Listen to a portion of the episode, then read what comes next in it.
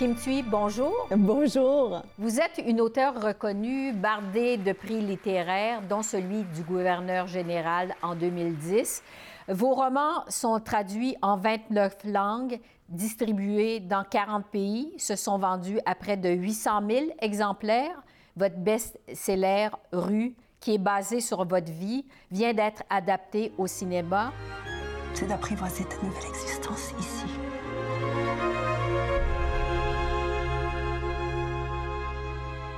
À quoi attribuez-vous votre succès? J'ai aucune idée. Je sais qu'après 15 ans dans le monde du livre, je devrais pouvoir vous répondre, mais c'est une réponse impossible. Sinon, les éditeurs publieraient seulement des grands succès, n'est-ce pas? C'était un tout petit livre. On a, la maison d'édition Libre Expression a misé Ouais. là-dessus à, je pense, 1000 copies au début, ou 2000 copies, mais c'est parce que j'avais promis que j'allais acheter euh, 1000 copies pour ma famille. Donc, on ne savait pas du tout que le livre allait rencontrer un public. Donc, même les réimpressions, au début, c'était des réimpressions à coût de 500 livres. Oui. Le lectorat, je vous dirais, me suit encore aujourd'hui. Au livre, on est au quatrième livre, au cinquième livre, là, au moment où je vous parle. Et donc, euh, c'est partir en voyage ensemble. Et jusqu'à maintenant, mon lectorat, je vous dirais, reste dans le train avec moi. Et c'est surtout un lectorat qui grandit euh, surprenamment. Rue a été publié en 2009 et il rencontre des nouveaux euh, lecteurs et lectrices dans le monde euh, là, là. Donc, il y a des nouvelles euh, éditions ou publications dans des pays. Donc, ça continue de croître. Ça finalement. continue de croître, ça continue à aller dans de nouveaux pays. Afin de mieux vous connaître, vous êtes d'origine vietnamienne. Vous et votre famille, vous êtes arrivés au Canada en 1978. Vous aviez 10 ans à l'époque. Dans quelles circonstances vous avez fui le Vietnam? La fin de la guerre au Vietnam entre le Nord et le Sud a eu lieu en 1975. Et nous, on est restés jusqu'en 1978, après que tout le pays est devenu, si vous voulez, communiste, c'est-à-dire gouverné par un gouvernement communiste.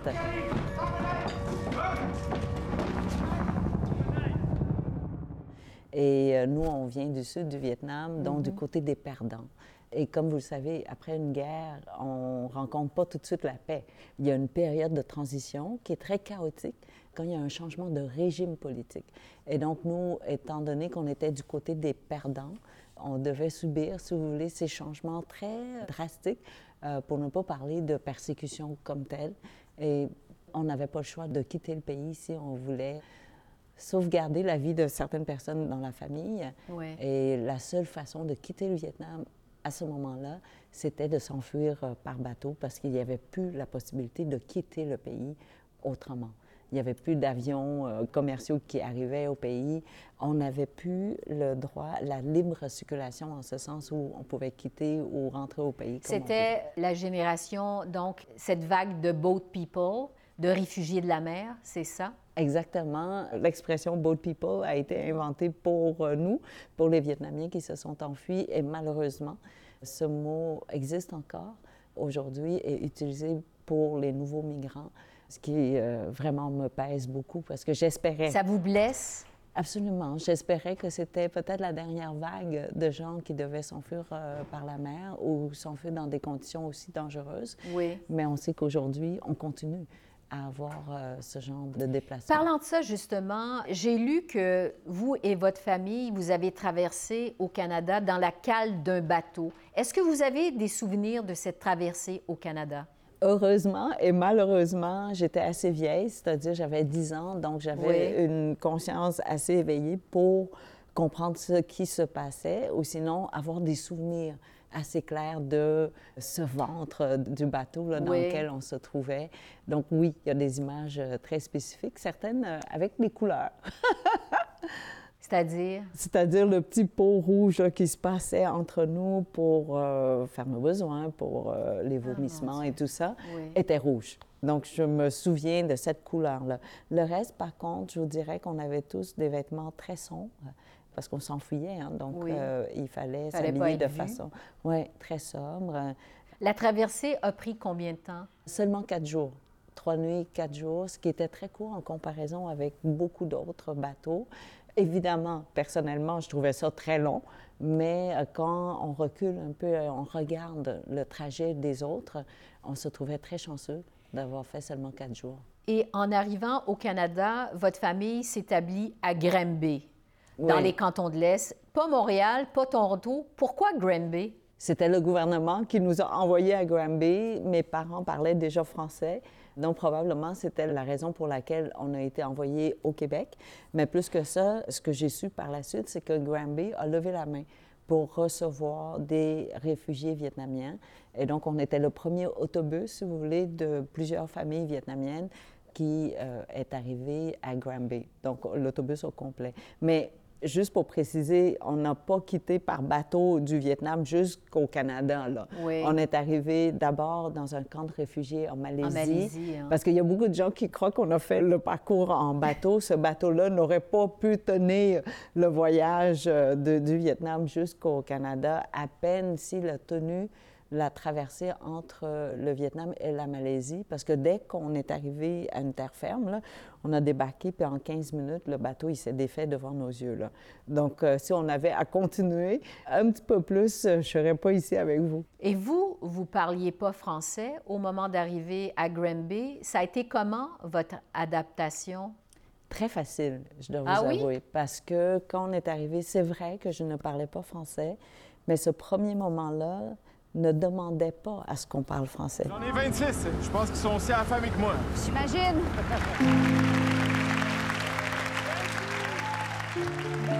Au nom de tous les habitants, je voudrais souhaiter la bienvenue à nos nouveaux concitoyens. Mon nom est Nguyen Anh Tĩnh et celui de ma fille Nguyen Anh Tĩnh. Parce que les gens nous ont vraiment accueillis physiquement d'abord, c'est-à-dire qu'ils nous prenaient dans leurs bras.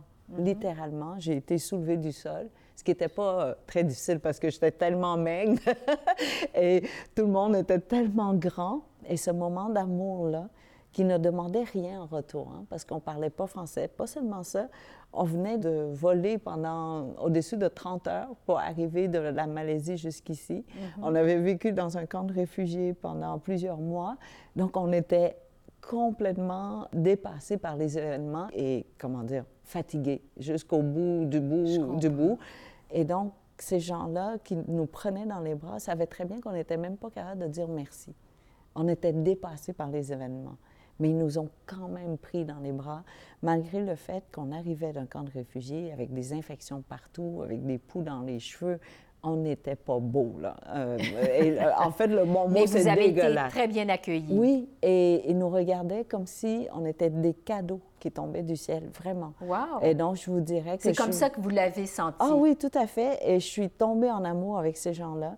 Et parce qu'ils parlaient québécois, parce qu'ils étaient des Québécois, ben, j'ai appris le québécois et j'ai voulu plonger dans la culture québécoise en une seconde et demie.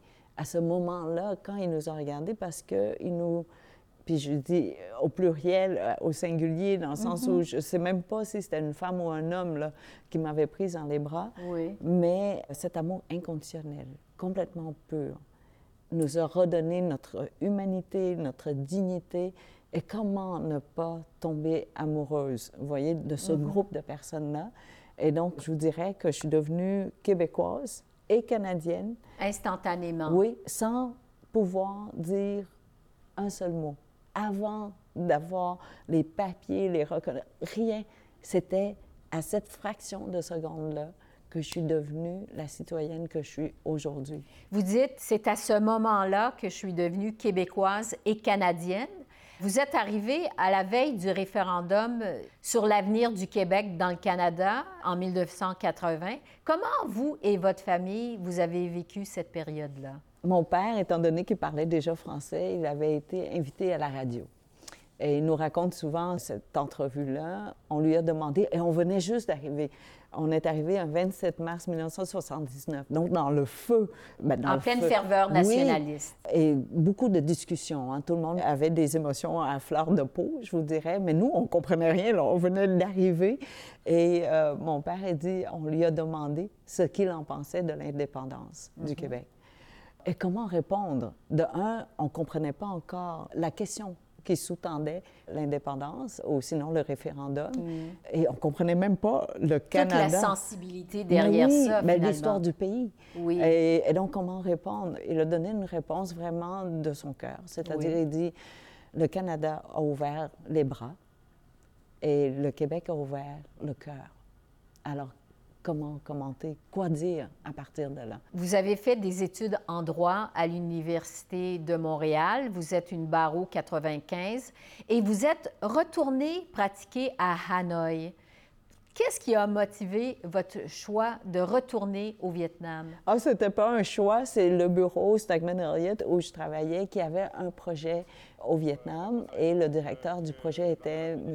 McLalonde, l'honorable McLalonde. Oui. Après la politique, il est retourné en droit en tant qu'avocat euh, très senior Oui. au bureau. Je suis revenu à, à la pratique du droit que j'avais euh, interrompue en 1967. Il fallait recommencer à zéro, ce qui n'a pas été facile. Pourquoi Euh, vous dites recommencer à zéro? C'est que. ben, mes clients de Ah, eux 1967 étaient tous disparus. n'attendaient pas à la porte euh, en disant Monsieur Lalonde, enfin vous êtes revenu. Euh, ils, ils avaient fait leurs affaires, ils avaient leur propre avocat, etc. Alors il a fallu que je me rebâtisse une pratique. Et il a été mandaté pour ce premier projet d'aide entre le Canada et le Vietnam. Et par pure chance, j'étais la seule avec un nom différent sur la liste des avocats. Puis euh, il m'a appelé et j'étais tellement junior. J'étais en train de faire mon stage, donc j'étais même pas avocate encore. Et il m'a dit, écoute, on a un projet au Vietnam, est-ce que tu aimerais venir avec nous? Wow. Et je ne savais pas c'était quoi le projet. Et je me souviens du titre. Il m'a dit, alors c'est un projet qui s'appelle Policy Implementation Assistance Project. Et j'avais aucune idée, là, Policy Implementation, qu'est-ce que ça voulait dire? Et j'ai dit oui tout de suite parce que je savais que si je respirais le même air que M. Lalonde, j'allais apprendre énormément. j'allais devenir plus intelligente. Donc, je dis oui. Et je lui ai dit, je me Aucune souviens- hésitation. non, j'ai dit, je vais vous faire des cafés, puis je vais porter votre valise. Et finalement, c'est lui qui, a- qui m'a aidé avec mes valises parce qu'il est beaucoup plus grand, beaucoup plus fort que moi physiquement. Marc Lalonde était un homme extraordinaire qui laisse un, un héritage de, de services publics et euh, un impact sur euh, notre ville, notre province, notre pays. Monsieur Lalonde est décédé euh, tout récemment. Comment avez-vous réagi? C'est, M. Lalonde est devenu mon deuxième père. Il a tiré là, le traîneau là, pour mes petits, là, mes petits-enfants. Pour lui, c'était ses petits-enfants et pour moi, euh, oui, voilà. Il a été plus qu'un patron. J'ai appris de lui pas seulement au niveau professionnel, mais aussi au niveau personnel. Comment est-ce qu'on inclut tout le monde autour de la table? Et je me souviens, au tout début, une des premières réunions autour de la table, c'était des gens très importants, des anciens ministres, des anciens sous-ministres, tout ça, canadiens, en réunion pour planifier le projet. Et donc, il demandait à chacun, alors, Esther, qu'est-ce que tu en penses? Roger, euh, David, bon, enfin, fait le tour de table. Et moi, je prenais des notes. Et soudainement, je l'ai entendu me dire, et toi, Kim, qu'est-ce que tu en penses? et du haut de mes 25-26 ans, je ne comprenais même pas le sujet qui était euh, en discussion. Donc, j'ai juste dit, euh, ben moi, je ne pense pas. Et tout le monde a ri. Il pensait que c'était une blague, mais c'était pas une blague, vraiment.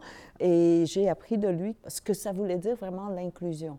Donc, on veut entendre la voix de tout le monde autour de la table. Et à notre grande surprise, j'ai pu devenir utile euh, pour le projet à travers les contacts euh, au pays. J'ai pu défaire certains nœuds que nous rencontrions là, pendant le projet. Il vous a appris visiblement beaucoup. Vous êtes revenu à Montréal au tournant de l'an 2000. Vous avez laissé le droit, parti à un restaurant, devenu restauratrice. Et finalement, ça vous mène à votre premier roman, Rue, qui est aujourd'hui porté à l'écran. Comment avez-vous réagi au succès instantané de votre premier roman? C'était tellement inattendu. Je n'avais pas d'ambition à écrire un livre parce que je considère que je ne maîtrise toujours pas assez la langue française pour l'avoir comme outil. Ben non, il y a un mois, j'ai fait euh, une faute vraiment grossière. là. Je pensais que squelette, c'était féminin. parce que je l'associais à tartelette, à fillette, à tout ce qui est E, T, T, E. Vous voyez, c'était féminin. squelette. Et donc, j'ai dit une squelette pendant toute une présentation auprès des étudiants. Et à la fin, il y a eu une petite antenne qui est sortie. Je dis, mais squelette, est-ce que c'est féminin? Et là, tout le monde m'a dit, ben non, c'est masculin. Mais, Mais vous, c'est- vous écrivez vos romans en français? J'écris complètement en français parce que en vietnamien, j'ai arrêté mon éducation en vietnamien à l'âge de 10 ans. Donc, il me manque beaucoup de vocabulaire, n'est-ce pas? Je connais le mot tristesse, mais je ne connais pas en vietnamien le mot nostalgie, mélancolie, frustration, peine, chagrin. Donc, toutes les nuances, Oui. si vous voulez, du mot tristesse. Donc, si j'écrivais en vietnamien, ce serait très primaire. Ou sinon, je n'aurais que l'essentiel. J'ai fait mon éducation en français et aussi parce que le québécois, non pas le français, mais le québécois, est la langue qui m'a donné une deuxième vie hein, à Oui. Granby. Et c'est une langue d'amour pour moi. Et quand j'écris, ma seule mission, c'est de partager la beauté des choses, la beauté de nous, des humains. Je ne peux pas utiliser une autre langue que cette langue d'amour. C'est pas possible de parler de beauté. Donc, pour vous, avec ça va de soi. langue. Oui, parce que la langue anglaise, pour moi, est une langue de travail. Mhm. C'est une langue que j'ai apprise euh, sur le tas, dans le sens où, dans, dans mon métier d'avocate Oui. à l'époque. Donc, c'est une langue plus dure. C'est une langue de négociation, c'est une langue de, ouais, de, de travail. Vous m'avez dit tout à l'heure combien le Québec et le Canada est une terre d'accueil, vous a accueilli avec amour. Actuellement, au Québec et au Canada, il y a tout le débat sur les seuils en immigration. Comment vous réagissez à ce débat-là? Je crois que l'immigration est devenue un instrument pour les plateformes politiques, malheureusement. Je crois qu'on ne parle plus de l'immigration comme on en parlait il y a 40 ans quand on est arrivé. Et euh, vous vous souvenez, notre euh, premier ministre euh, Trudeau, dès qu'il a été élu, Oui, il a admis, je 2015. crois, 25 000 euh, réfugiés syriens.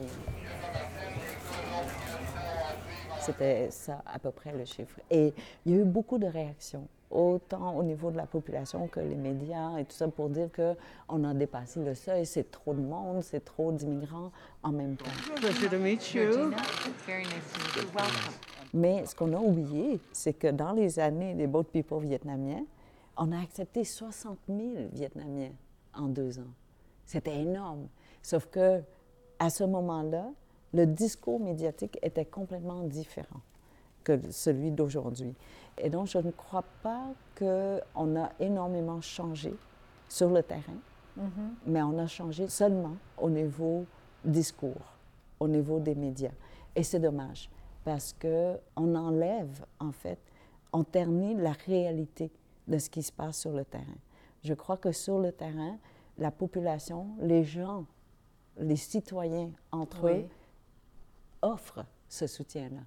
Les citoyens sont encore présents pour accueillir tout le monde. Actuellement, il y a tout le débat sur les demandeurs d'asile. Québec demande à Ottawa de mieux répartir les demandeurs d'asile entre les différentes provinces.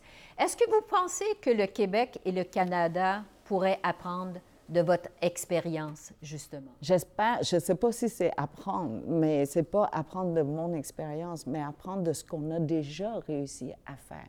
C'est-à-dire, C'est-à-dire cet accueil-là, cette, généro- cette j'allais dire générosité, mais c'est plus que ça.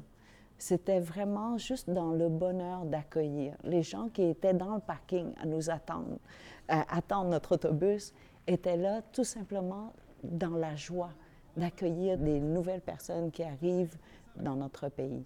Et vous savez, ce moment-là a été tellement important parce que tout de suite, on a réussi à offrir le sentiment d'appartenance à ceux qui viennent d'arriver. Et ce sentiment-là reste. Et ce sentiment-là nous pousse à devenir nous-mêmes les meilleurs citoyens possibles pour ce pays. Ce n'est pas apprendre de nouveaux arrivants, mais apprendre des accueillants, ceux qui nous ont accueillis ici. Et ça existe toujours, hein? Mais qui va parler d'une voisine qui offre une tarte à quelqu'un qui vient d'arriver? Personne. qui parle de la bibliothécaire qui aide un nouvel arrivant à remplir un formulaire? Personne. Alors qu'on le fait sur le terrain. Vous voyez, c'est pour ça que ça me fâche un petit peu, qu'on ne dépeint pas la vraie réalité. Et donc, oui, je, me bats un peu à être celle qui annonce les bonnes nouvelles. qui dit qu'on a cette ça vous fâche? Ça me fâche que l'immigration soit instrumentalisée. Et vous savez, on ne calcule pas non plus le retour d'investissement. Oui, on investit certainement à installer quelqu'un qui vient d'arriver, mais on oublie qu'au bout de 10 ans, au bout de 20 ans, au bout de 30 ans, qu'est-ce qu'on reçoit? De ces personnes-là en qui on a offert notre accueil? J'ai une famille ordinaire. J'ai un frère qui est devenu actuaire et qui est aujourd'hui le PDG de Sun Life Canada au Vietnam. Mon autre frère est dentiste, tout simplement. Sur une note plus personnelle, euh, votre fils est autiste, Valmont, et aujourd'hui adulte. Comment vivez-vous votre quotidien de mère d'un enfant autiste? Ça va sonner très cliché, là. J'ai tellement appris de Valmont. Je crois que sans Valmont, je n'aurais pas compris l'humilité dans tout son sens. C'est-à-dire qu'on ne contrôle rien. Euh, c'est ce que j'ai appris avec Valmont, alors que mon plus vieux, Justin, il a eu la chance d'être né avec tous les outils nécessaires pour vivre euh, dans notre environnement. On a tendance, en tant que parents, à projeter nos désirs, nos rêves, nos attentes et tout ça sur notre enfant, alors qu'avec Valmont, c'est tout le contraire. Je dois plutôt l'écouter. Je dois le suivre. Je dois ralentir mon rythme pour vraiment le suivre pas au pas. L'humilité vient de là. On n'a pas de contrôle, on ne peut pas prévoir sur le long terme. Et donc, on peut seulement aller jusqu'au bout du potentiel de notre enfant. Mm-hmm. Et grâce à Valmont, ben, je suis une meilleure mère pour Justin. Il y a moins de pression de ma part. Ou sinon, j'en enlève le plus que je peux sur Justin. Et donc, le cerveau autistique, on a besoin également d'investir notre temps mhm. et notre savoir pour pouvoir le comprendre de mieux en mieux. Et pourquoi c'est nécessaire? C'est nécessaire pour pouvoir rendre l'environnement moins hostile pour les personnes qui sont sur le spectre. Et quand ils sont mieux dans leur peau, ils se sentent compris, ça a un effet direct sur nous parce qu'on se sent aussi mieux euh, à leur côté et on peut offrir... Avez-vous un conseil aux parents qui ont des enfants, un enfant autiste? Je vous dirais, il y a beaucoup de littérature maintenant qui existe. La méthode SACAN a été extraordinaire parce que c'est un outil de communication. On ne travaille pas sur le comportement de la personne, mais on travaille plutôt sur le développemental, c'est-à-dire comment faire pour offrir à la personne des outils pour qu'elle puisse se développer. Alors que le comportemental, c'est plutôt corriger le comportement de l'autre. Mm-hmm. Et SACAD a offert pour moi une compréhension extraordinaire sur le cerveau de Valmont. C'est un outil de communication entre moi et, et mon fils.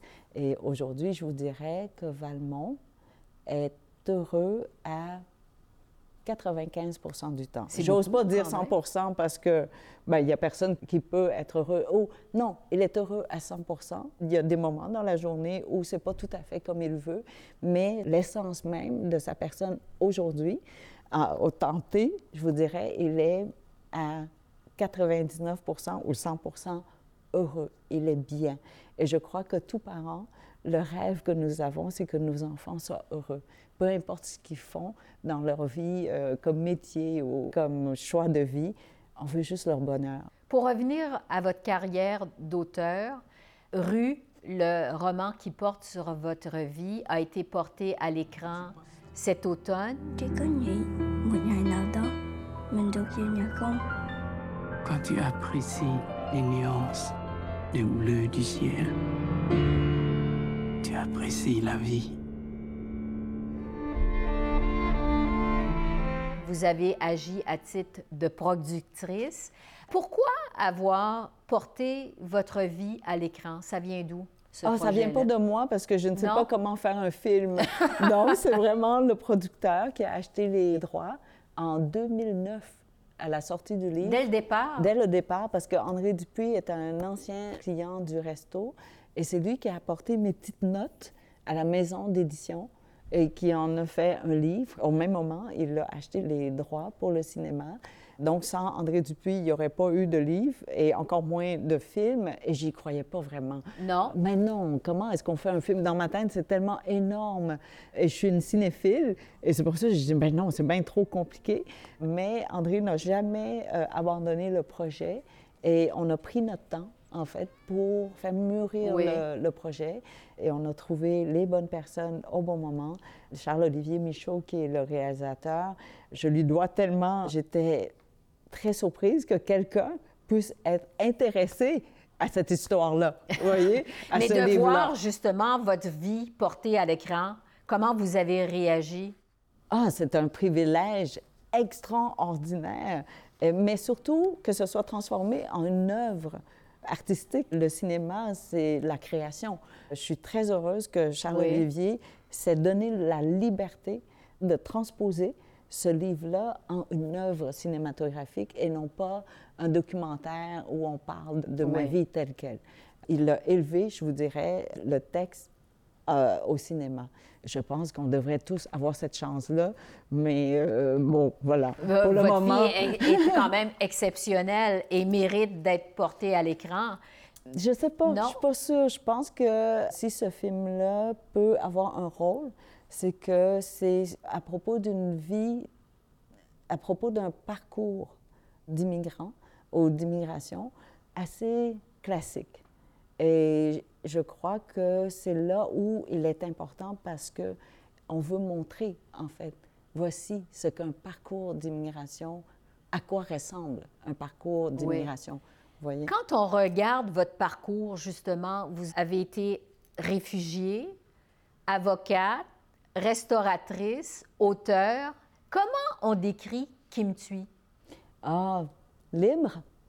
J'espère qu'on va, moi, qu'on va mettre sur ma pierre tombale, elle était libre. Et Kim Thuy va être où dans 10 ans? Je ne sais pas, parce que justement, je suis libre euh, un peu comme euh, une feuille, vous voyez, qui suit le vent. Donc, j'espère que je ne sais pas encore, parce que si je sais déjà, ce ne serait pas très excitant. Je ne vais rien apprendre de nouveau. Alors que si je ne sais pas, je vais, voilà, je vais être surprise par la vie, euh, ce que la vie va pouvoir m'offrir. Et vous savez, on a la chance de vivre dans un des pays les plus libres au monde. La liberté que notre pays nous offre est tellement extraordinaire. J'espère que chacun d'entre nous, on sait en profiter de cette liberté-là. Une liberté qui nous permet d'être très responsables envers nous-mêmes, mais aussi envers les autres. Euh, on a le droit de faire ça dans ce pays. Et si je vous demandais un conseil que vous avez à donner à un jeune qui a vécu l'incertitude et de l'adversité comme vous, ce serait quoi? Deux choses. Je lui dirais de regarder les défis et les épreuves, de les recevoir comme un athlète. Vous voyez, un athlète, volontairement, va ajouter du poids, va ajouter de la distance, va ajouter de la hauteur et tout ça pour devenir plus habile, plus fort, plus vite. Alors que nous, c'est sûr qu'une épreuve, on n'en cherche pas, mais quand ça nous arrive, on peut très bien regarder ça comme un athlète, c'est-à-dire l'entraînement du plus lourd, du plus loin, c'est fatigant. Mais pourquoi faire pour devenir plus fort? Donc, on accueille cette épreuve-là comme un entraînement. Et dans ce cas-là, l'épreuve devient un peu moins lourde parce qu'on pense déjà au résultat, c'est-à-dire on va devenir meilleur nécessairement. Et deuxièmement, je dirais de dire oui à la vie, de dire oui. Et de dire oui surtout aux choses qu'on ne connaît pas, parce qu'on va apprendre et parce que nécessairement, on va avancer vers quelque chose d'autre. Et l'expression hein, toute bonne chose a une fin, on dit souvent ça, mais on oublie de dire toute mauvaise chose a aussi une fin. Donc c'est correct. Il faut juste avancer pour arriver à la fin de la mauvaise chose pour qu'on puisse aller vers euh, quelque chose d'autre. Kim Thuy, merci beaucoup. Merci. Merci.